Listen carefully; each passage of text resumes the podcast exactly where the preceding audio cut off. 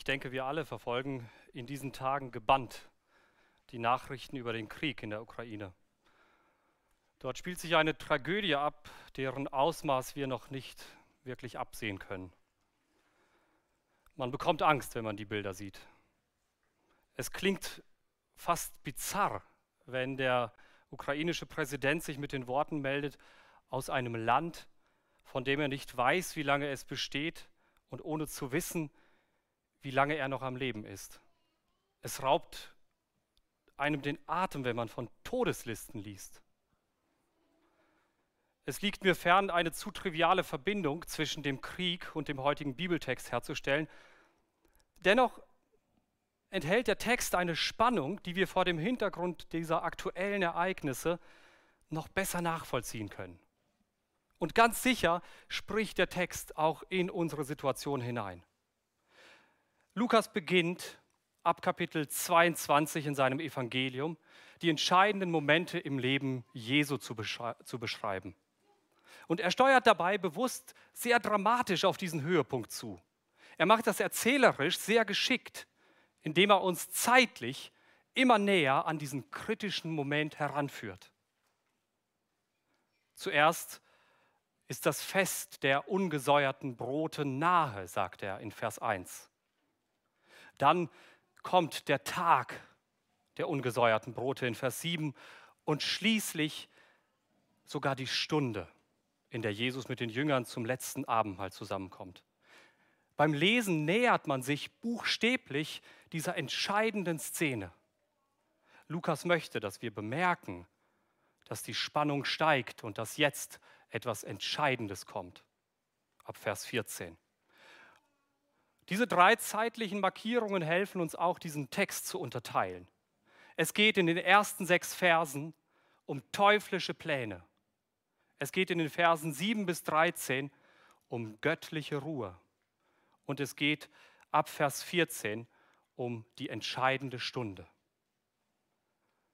Lukas macht hier von vornherein klar, dass sich ein heftiger Sturm zusammenbraut. Er schildert in den ersten sechs Versen, wie sich eine Drohkulisse aufbaut, die zu Jesu Tod führen wird. Jesus steht tatsächlich auf einer Todesliste. Und im wahrsten Sinne des Wortes werden teuflische Pläne geschmiedet. Lukas schreibt, es war aber nahe das Fest der ungesäuerten Brote, das Passa heißt. Und die hohen Priester und Schriftgelehrten trachteten danach, wie sie ihn töten könnten, denn sie fürchteten sich vor dem Volk.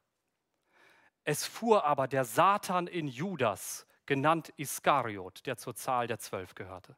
Und er ging hin und redete mit den hohen Priestern und mit den Hauptleuten darüber, wie er ihn an sie verraten könnte. Und sie wurden froh und versprachen, ihm Geld zu geben. Und er sagte es zu und suchte eine Gelegenheit, dass er ihn an sie verriete ohne Aufsehen.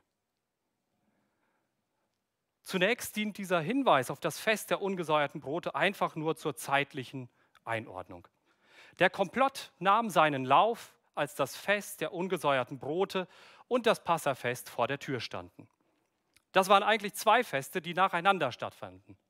Aber sie hingen so eng miteinander zusammen, dass man sie in einem Zuge erwähnen konnte oder sogar austauschbar vom Fest der ungesäuerten Brote oder vom Passafest reden konnte. Und wir müssen wissen, Passa war das Fest für die Juden. Wir haben in den letzten Wochen in den Predigten darüber davon gehört. Dieses Fest war so bedeutsam, dass es sogar das neue Jahr einläutete. Dort erinnerte sich Israel daran, wie Gott sie einst aus der Sklaverei in die Freiheit geführt hatte. Sie trafen sich dafür einmal im Jahr, wie beim Auszug aus Ägypten, zu einem gemeinsamen Essen und aßen wie damals ein Lamm. Und das musste in Jerusalem geschehen, weil man das Passalam nur im Tempel schlachten konnte. Jetzt waren aber genau diese Umstände das Problem für die hohen Priester. Sie wollten Jesus umbringen, aber, wie schreibt Lukas in Vers 2, sie fürchteten sich vor dem Volk. Der Evangelist Markus, der schreibt, dass es ja nicht bei dem Fest geschehen soll. Sie haben Angst vor Aufruhr. Da sind Menschenmassen zusammengekommen in Jerusalem und sie wollen bloß keinen Aufruhr. Es ist jetzt nicht ganz klar, ob sie das Fest im besten Fall ganz verstreichen lassen wollen oder es nur möglichst heimlich geschehen lassen wollen. Aber jedenfalls wird deutlich, sie befinden sich in einer Sackgasse und sie haben erstmal keine Lösung. Aber Lukas zeigt, wie sich die teuflischen Pläne am Ende doch noch verwirklichen lassen. Judas, jemand aus dem engsten Kreis von Jesus, meldet sich unerwartet bei den hohen Priestern. Er erklärt sich bereit, Jesus zu verraten. Eine völlig unerwartete Gelegenheit tut sich hier für sie auf. Judas kann als Spion möglich machen, dass sie Jesus ohne Aufsehen, wie es in Vers 6 heißt, erwischen. Aber Lukas zeigt uns noch einen weiteren Akteur. Der ist entscheidend und zwar den Teufel selbst. In Vers 3 schreibt er, es fuhr aber der Satan in Judas. Das könnte man jetzt missverständlich fast als Entschuldigung für den Judas lesen. Er konnte nichts dafür, der Satan fuhr in ihn. Als ob er jetzt völlig fremdgesteuert Dinge tat, die er gar nicht wollte. Aber dieser Ausdruck ist eine Beschreibung unter wessen Herrschaft Judas sein gesamtes Leben führte. In dieser Situation kam es nur besonders zum Ausdruck. Seine Taten bezeugten schon vorher, zu wem er gehörte. Judas hatte nie an Jesus geglaubt. Johannes schreibt in Johannes 6, Vers 64, Jesus wusste von Anfang an, wer die waren, die nicht glaubten und wer ihn verraten würde. Johannes schreibt übrigens auch, dass der Satan erst später in Judas fuhr, nach dem Abendmahl. Damit wird, wird, klar, es geht gar nicht um einen entscheidenden oder bestimmten Moment, ab dem er fremdgesteuert wurde. Sein Handeln hier ist nur die Zuspitzung seines ganzen sündigen Lebens unter der Herrschaft Satans. Mit der Erwähnung des Satans möchte Lukas vielmehr zeigen, dass sich die gesamte finstere Macht verbündet, um Gottes Pläne zu durchkreuzen. Mächtige Politiker, religiöse Führer, Leute aus dem innersten Zirkel Jesu, ja, der Satan selbst. Und so findet sich selbst auf dem Fest, wo es unmöglich zu sein schien, ein Weg, um Jesus zu töten. Und wenn man das so liest, ohne den weiteren Verlauf zu kennen, dann ist das erschreckend. Es ist zum Fürchten. Und das gilt bis heute. Der Teufel ist bis heute dabei, böse Pläne zu schmieden, um Gottes Werk zu vereiteln. Er rekrutiert, wie damals, einen riesigen Apparat an mächtigen Leuten. Da sind wie damals religiöse Führer dabei. Da sind wie damals Menschen aus dem innersten Zirkel dabei. Leute, die scheinbar zu Jesus gehören. Der Satan verführt Menschen, verunsichert sie, er schafft Gelegenheiten und führt sie dazu, so wie damals, sich sogar über die schlimmsten Sünden zu freuen. Habt ihr das bemerkt in Vers 5? Sie wurden froh, schreibt Lukas über die Schriftgelehrten. Sie wurden froh, weil sie eine Gelegenheit finden, jemanden zu töten. Das ist teuflisch, das ist schrecklich. Aber wir müssen gar nicht so weit gehen und mit dem Finger auf die großen Kirchen, auf irgendwelche gefallenen Leiter oder die Politik zeigen, in der wir in diesen Tagen wieder so stark das Böse am Werk sehen. Auch in unserem Leben sucht der Teufel nach Gelegenheiten, Gottes Werk zu zerstören. C.S. Lewis schreibt, stellt sich in seinem Buch Dienstanweisung für einen Unterteufel, den Briefverkehr zwischen zwei Dämonen vor, die versuchen, einen Menschen vom Glauben abzubringen. Natürlich denkt er sich das nur aus. Aber er entlarvt in diesen Briefen sehr anschaulich eine Vielzahl menschlicher Schwächen, die der Feind Gottes nur zu gerne ausnutzt. An einer Stelle schreibt er zum Beispiel über sogenannte kleine Sünden über die der Unterteufel den jungen Mann allmählich einlullen soll, damit er sich letztlich vom Glauben abwendet. Er schreibt, der sicherste Weg zur Hölle ist der allmähliche, der sanfte Hang, angenehm für die Füße, ohne plötzliche Kurven, ohne Meilensteine, ohne Wegweiser.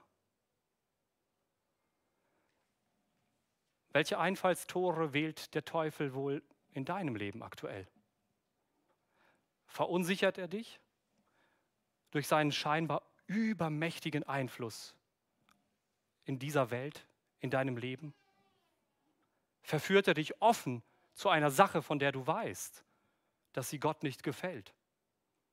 Oder lullt er dich tatsächlich langsam, aber sicher ein und du wunderst dich, wie wenig dir Gott sein Wort und die Gemeinde eigentlich noch bedeuten. Der Feind Gottes, der Teufel, ist eifrig bemüht, Gottes Pläne in unserem Leben zu durchkreuzen. Und er findet selbst auf dem Fest damals, selbst unter den schwierigsten Umständen, einen Weg, eine Lücke. Und er findet auch in deinem Leben welche. Er weiß um unsere allzu menschliche Neigung zur Sünde. Ab Vers 7 beschreibt Lukas die nächste Phase. Wir nähern uns diesem entscheidenden Moment. Jetzt ist das Fest der ungesäuerten Brote nicht nur nahe, sondern jetzt ist der Tag des Fests angebrochen. Aber achtet einmal auf die Überraschung, die diese Verse uns bieten, wenn wir sie mit der Dramatik und den teuflischen Plänen aus den ersten sechs Versen im Hinterkopf lesen. Ich lese ab Vers 7. Es kam nun der Tag der ungesäuerten Brote an dem man das Passalam opfern musste. Und er sandte Petrus und Johannes und sprach, geht hin und bereitet uns das Passalam, damit wir es essen. Sie aber fragten ihn, wo willst du, dass wir es bereiten? Er sprach zu ihnen, siehe, wenn ihr hineinkommt in die Stadt, wird euch ein Mensch begegnen, der trägt einen Wasserkrug. Folgt ihm in das Haus, in das er hineingeht und sagt zu dem Hausherrn, der Meister lässt dir sagen, wo ist der Raum, in dem ich das Passalam essen kann mit meinen Jüngern? Und er wird euch einen großen Saal zeigen, der mit Polstern versehen ist, dort bereitet es. Sie gingen hin und fanden es, wie er ihnen gesagt hatte, und bereiteten das Passalam. Bemerkt ihr den scharfen Kontrast? Obwohl in den ersten sechs Versen die ganze Unterwelt wütet, agiert Jesus in den Versen 7 bis 13 vollkommen ruhig. Hier haben wir auf der einen Seite wütendes Schnauben und auf der anderen die ruhige Vorbereitung Jesu. Ein tosendes Meer in dunkler Nacht und friedliche Stille an einem sonnigen Tag. Lukas schildert uns hier in diesen Versen eine göttliche Ruhe. Obwohl sich die Schlinge um Jesus zuzieht, gibt er seelenruhig Anweisungen, um die Feier mit seinen Jüngern vorzubereiten. Jesus ist nicht blind für die Gefahr, aber er hat die Kontrolle nicht verloren. Lukas betont, dass die Dinge, die Jesus den Jüngern vorhersagt, genau so eintreffen. Sie treffen, wie von ihm gesagt, einen Mann, der einen Wasserkrug trägt. Das übrigens für sich ist schon ungewöhnlich, weil das damals eine Arbeit von Frauen war.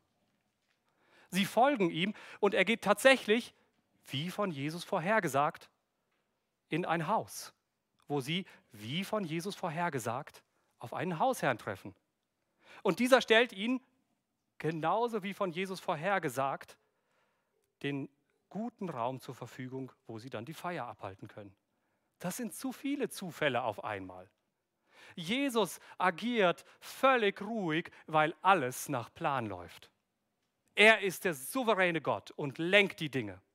Er weiß im Voraus, was passieren wird. Und deshalb kann er auch, ihr seht es in Vers 22, sagen, der Menschensohn geht dahin, wie es beschlossen ist. Das ist nicht der Beschluss der Pharisäer.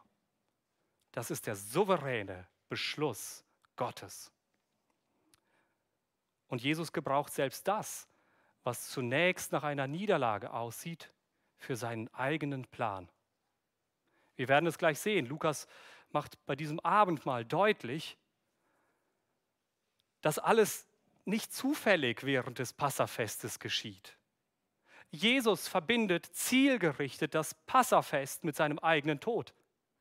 Und bemerkt ihr, das, was nach einer Lücke aussah, die der Teufel ausnutzen konnte, um Gottes Plan noch zu durchkreuzen, genau das gebraucht Jesus am Ende für seinen eigenen Plan. Was für eine Ironie.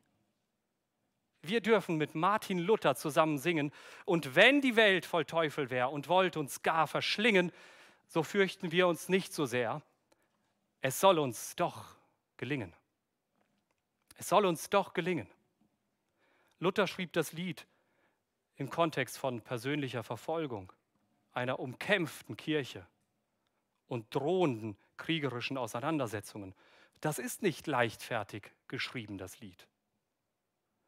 Denk daran, wenn du das nächste Mal einen ernüchternden Bericht über die Lage in den evangelikalen Gemeinden bekommst, wenn du wieder erschüttert bist über eine Nachricht, dass jemand sich vom Glauben abwendet, wenn du mehr Rückschritt als Fortschritt in deinem eigenen Leben siehst, wenn die Kriegswirren und das Leid deinen Glauben auf die Probe stellen, so fürchten wir uns nicht so sehr. Es soll uns doch gelingen. Aber vielleicht fragst du, wie? Wie soll es gelingen? Gibt es eine reale Hoffnung? Drehen wir uns nicht ständig im Kreis? Machen wir uns nicht etwas vor? Und das führt mich zum dritten und wichtigsten Punkt, die entscheidende Stunde. Lukas steuert gezielt auf diese entscheidende Stunde hin. Wie gesagt, er nähert sich dem Fest, dann kommt der Tag und jetzt spricht er von der entscheidenden Stunde. Denn Lukas möchte seinen Lesern gleich zu Beginn, noch bevor er die eigentliche Kreuzigung schildert, zeigen, was diese Geschehnisse bedeuten. Das, was Jesus den Jüngern jetzt sagt, das verändert alles. Es ist so entscheidend wichtig, dass Lukas jetzt sogar sagt, ich zitiere Jesus. Es ist so entscheidend wichtig, dass die anderen Evangelisten diese Rede ebenfalls zitieren und dass Paulus sie später auch nochmal in seinen Briefen zitiert. Wir haben in diesen Tagen einige bedeutsame Reden von Politikern gehört, die wahrscheinlich in die Geschichtsbücher eingehen werden. Olaf Scholz sprach ja sogar von einer Zeitenwende. Wir wissen nicht, ob wir in einigen hundert Jahren noch darüber reden werden. Aber die Rede Jesu, die vor 2000 Jahren gehalten wurde, an die erinnern wir uns auch heute noch. Und sie hat wahrhaftig eine Zeitenwende eingeleitet. Lukas berichtet, und als die Stunde kam, setzte er sich nieder und die Apostel mit ihm. Und er sprach zu ihnen, mich hat herzlich verlangt, dies Passala mit euch zu essen, ehe ich leide. Denn ich sage euch, dass ich es nicht mehr essen werde, bis es erfüllt wird im Reich Gottes. Und er nahm den Kelch, dankte und sprach, nehmt ihn und teilt ihn unter euch, denn ich sage euch, ich werde von nun an nicht trinken von dem Gewächs des Weinstocks, bis das Reich Gottes kommt. Und er nahm das Brot, dankte und brach's und gab's ihnen und sprach, das ist mein Leib, der für euch gegeben wird. Das tut zu meinem Gedächtnis. Desgleichen auch den Kelch nach dem Mahl und sprach, dieser Kelch ist der neue Bund in meinem Blut, das für euch vergossen wird. Jesus beginnt das Abendmahl sehr emotional. Mich hat herzlich verlangt, dies Passalam mit euch zu essen, ehe ich leide. Aber wisst ihr, seine Emotionen haben wenig damit zu tun, dass er die letzten Augenblicke mit seinen Jüngern und seinen Freunden genießen möchte. Oder dass er jetzt etwas sentimental wird, es ist das letzte Passafest auf dieser Erde für ihn. Nein, es verlangt Jesus herzlich, weil jetzt eintreffen würde, worauf die Passafeiern bis dahin nur hingewiesen hatten. Wir müssen bedenken, was die Juden mit Passa verbanden. Das Passa bewahrte die Juden in Ägypten vor dem Tod des erstgeborenen Sohnes. Und das wurde möglich, weil an ihrer Stelle ein Lamm geschlachtet wurde, das stellvertretend für sie starb. Die Juden feierten an Passa die Rettung aus diesem Gericht Gottes. Der stellvertretende Tod des Lammes wurde zum Ausgangspunkt einer Befreiung aus einer langen, schrecklichen Sklaverei. Jetzt müssen wir aber bedenken, die Juden feierten das über viele Jahrhunderte und zwar wehmütig und immer wehmütiger. Es war Vergangenheit. Die Geschichte des Volkes Israel war keine Erfolgsgeschichte. Es war eine Geschichte der Unterdrückung und Sünde, des Abfalls. Die Aufbrüche, die es gab, waren nie von Dauer. Auch jetzt waren sie von Römern beherrscht, als Jesus diese Rede hält.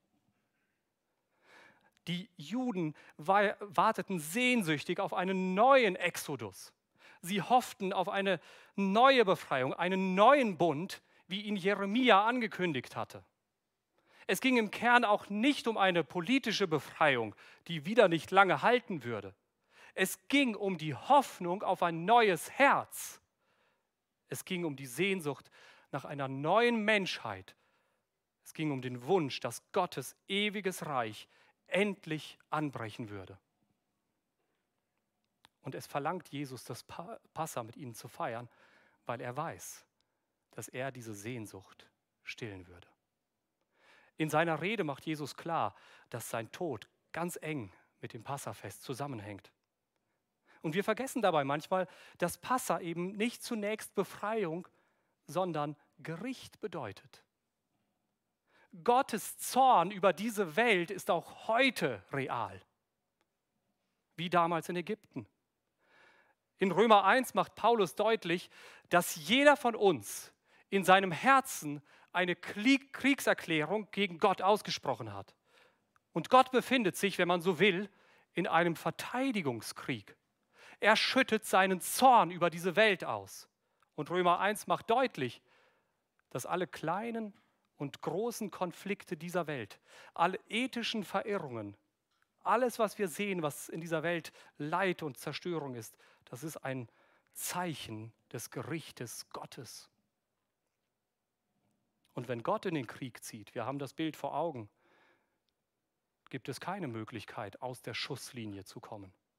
Sein Zorn ist unausweichlich, seine Truppen rücken jeden Tag näher heran.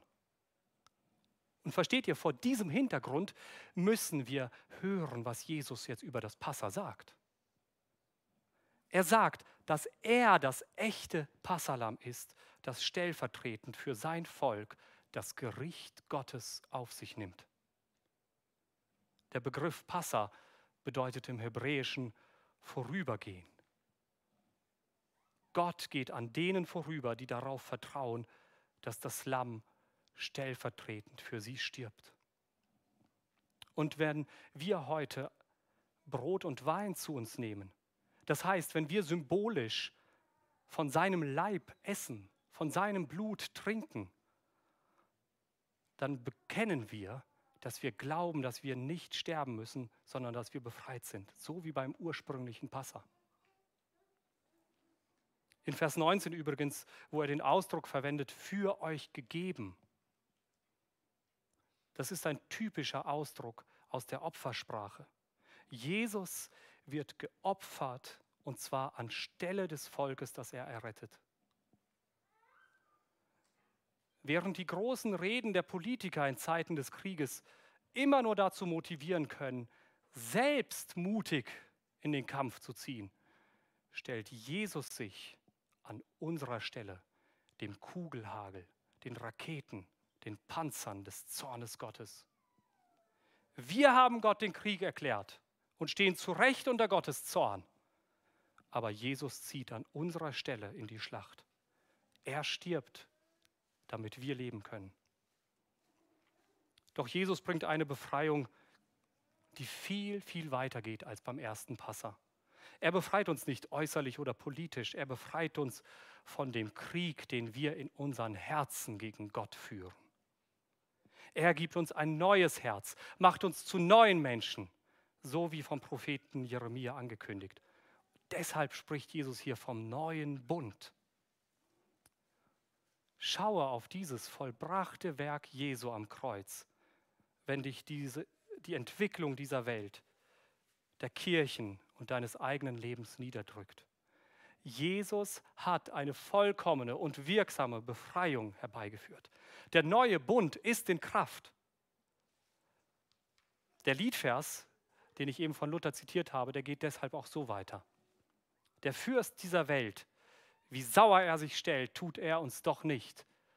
Das macht, er ist Gericht. Ein Wörtlein kann ihn fällen.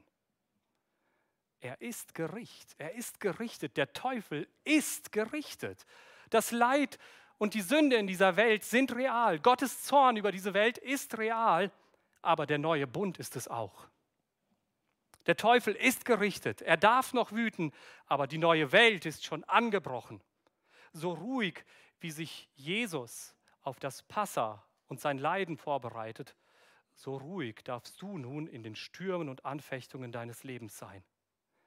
Der Fürst dieser Welt, wie sauer er sich stellt, tut er uns doch nicht, das macht er, ist Gericht. Du darfst deinen Blick voller Ruhe auf Jesus richten und ihm vertrauensvoll folgen wenn die Pläne des Teufels zu gelingen scheinen. Jesus hat alles unter Kontrolle. Er hat den entscheidenden Kampf bereits gewonnen. Und jedes Abendmahl erinnern wir uns an diese Nachricht. Die Rettung ist vollbracht. Wir gehören zu Jesus. Die neue Welt ist angebrochen. Wir sind gerettet. Aber jedes Abendmahl erinnert uns auch daran, dass wir in Zukunft gerettet werden. Jesus schaut nicht nur in die Vergangenheit, sondern er erwähnt zweimal das Reich Gottes, in dem er das Abendmahl wieder mit ihnen feiern wird. Und wieder, haltet euch vor Augen, das ist kein trauriges Abschiedsfest, das Jesus feiert, bei dem er den Jüngern wenigstens eine Perspektive bieten möchte. Na ja, im Himmel werden wir vielleicht wieder feiern. Nein, Jesus gibt ihnen damit eine Zusage. Und zwar nicht nur für den Anfang, für den Moment, sondern er sagt ihnen, ich garantiere euch die Rettung Gottes auch für die Zukunft. Im Himmel wird es ein einziges großartiges Passafest geben. Wir werden die vollkommene Rettung feiern. Jesus gibt uns hier also eine doppelte Gewissheit. Wer an mich glaubt, sagt er, der ist schon jetzt vollkommen gerettet, weil ich gestorben bin. Und ich gebe ihm die Zusage, dass er vollkommen gerettet werden wird. Es wird erfüllt im Reich Gottes, sagt Jesus. Solange wir noch nicht dort sind, müssen wir uns an diese Wahrheit immer wieder erinnern. Wie schnell verlieren wir das Evangelium aus dem Blick? Wie schnell sehen wir überall nur noch teuflische Pläne? Wie schnell gerät unser Glaube ins Wanken? Luther hat einmal gesagt, wir müssen uns das Evangelium jeden Tag neu einhämmern. Und wisst ihr, deshalb erklärt Jesus hier auch, tut dies zu meinem Gedächtnis. Das ist kein egoistischer Wunsch von Jesus, dass wir ihn als unseren Religionsstifter, ja, bitte vergesst mich nicht. Nein, Jesus will stattdessen, dass wir verkünden, was sein Tod für uns bedeutet. Wir sind gerettet und wir bekommen die Zusage, dass wir gerettet werden und ein wirklich ewiges Passafest feiern werden. So wie Passa das Fest für das Volk Israel wurde, so soll das Abendmahl uns immer wieder daran erinnern, an diese umfassende Rettung. Denk heute, wenn wir das Abendmahl nachher feiern, daran und freu dich darüber. Jesus möchte deinen Glauben stärken. Er will dich geistlich speisen, so wirklich, wie du Brot und Wein zu dir nimmst und sie dich sättigen und stärken, so wirklich ist Jesus für uns gestorben. So wirklich ist sein Blut für uns vergossen worden. So wirklich ist der neue Bund in Kraft. So wirklich sind deine Sünden vergeben. So wirklich wirst du einst im Reich Gottes über seine Rettung staunen. Das Werk Jesu am Kreuz markiert den Wendepunkt der Geschichte. Aber nicht nur irgendeiner Geschichte. Am Ende geht es um unsere ganz persönliche Geschichte. Es geht um deine entscheidende Stunde. Jesus schließt seine Rede bewusst mit einem schockierenden Ausblick auf das Ende von Judas. Jesus macht deutlich, dass diese Rettung nicht für Judas gilt. Ab Vers 21 lese ich, doch siehe, die Hand meines Verräters ist mit mir am Tisch, denn der Menschensohn geht zwar dahin, wie es beschlossen ist, doch weh dem Menschen, durch den er verraten wird. Und sie fingen an, untereinander zu fragen, wer es wohl wäre unter ihnen, der das tun würde. Lukas beendet den Text mit einem Stimmengewirr der Jünger. Johann Sebastian Bach hat dieses Stimmengewirr in seiner Matthäus-Passion meisterhaft verarbeitet. Während er den ersten Chor mit den Jüngern singen lässt, bin ich's, bin ich's, bin ich's, lässt er gleichzeitig einen zweiten Chor singen. Und wisst ihr, was dieser Chor singt? Ich bin's, ich bin's, ich bin's. Und das Ganze mündet dann in den bekannten Choral Ich bin's. Ich sollte büßen. An Händen und an Füßen, gebunden in der Hölle. Die Geißeln und die Bande und was du ausgestanden, das hat verdient meine Seele. Zu diesem Bekenntnis kam es bei Judas nie. Was auch immer er von Jesus gehalten hat und was er von ihm erwartet hatte, nie übergab er das Ruder seines Lebens an Jesus. Nie hat er zugegeben, dass er schuldig ist vor Gott. Nie hat er sein Vertrauen darauf gesetzt, dass Jesus an seiner Stelle für ihn stirbt. Nie hat er ihm sein Leben und Sterben anbefohlen. Er war scheinbar nah dran an Jesus, aber er blieb sein Leben lang unter der Herrschaft des Satans. Und deshalb geht es hier auch um deine entscheidende Stunde. Wie du zu Jesus stehst, entscheidet über dein Leben und Sterben.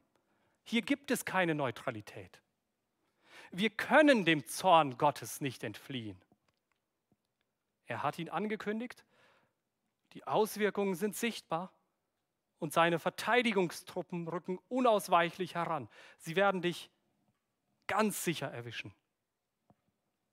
Außer Jesus zieht für dich in die Schlacht.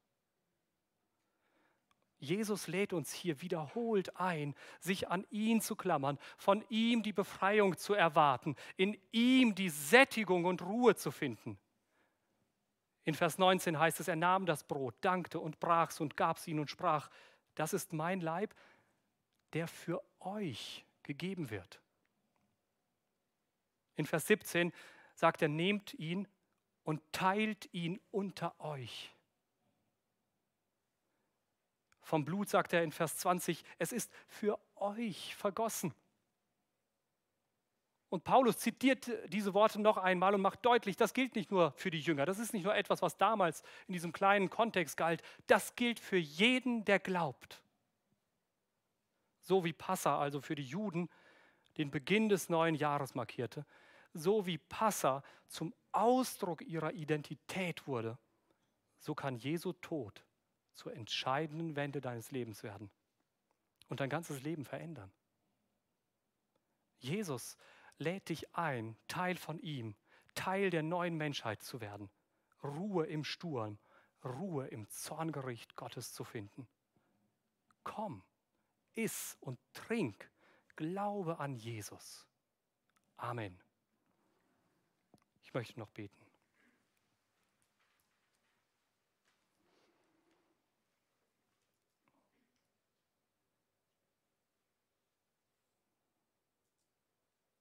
Herr, der Teufel und seine Angriffe sind real.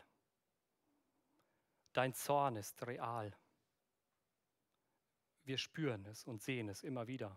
Wenn wir ehrlich sind, müssen wir es zugeben, dass auch wir Sünder sind und deinen Zorn verdient haben. Und wir danken dir, Herr, dass du das Passalam geworden bist, dass du für uns in den Krieg ziehst, damit wir leben dürfen in Ewigkeit. Herr, öffne unsere Herzen, dass wir diese Wahrheit verstehen und sie uns tief prägt, damit wir Ruhe finden in den Stürmen und Anfechtungen des Lebens.